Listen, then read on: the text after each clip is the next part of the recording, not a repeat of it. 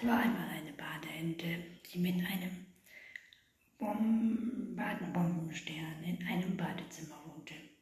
Jedes Jahr sahen sie die Leute dort ein und ausgehen freuten sich immer, dass sie Weihnachten und Silvester zusammen feiern konnten.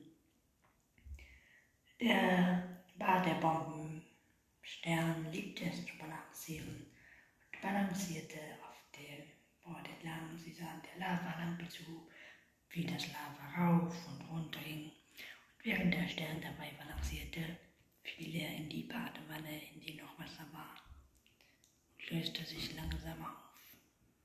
Die Ente sah traurig zu. Dieses Jahr würden sie wohl nicht zusammen Weihnachten feiern.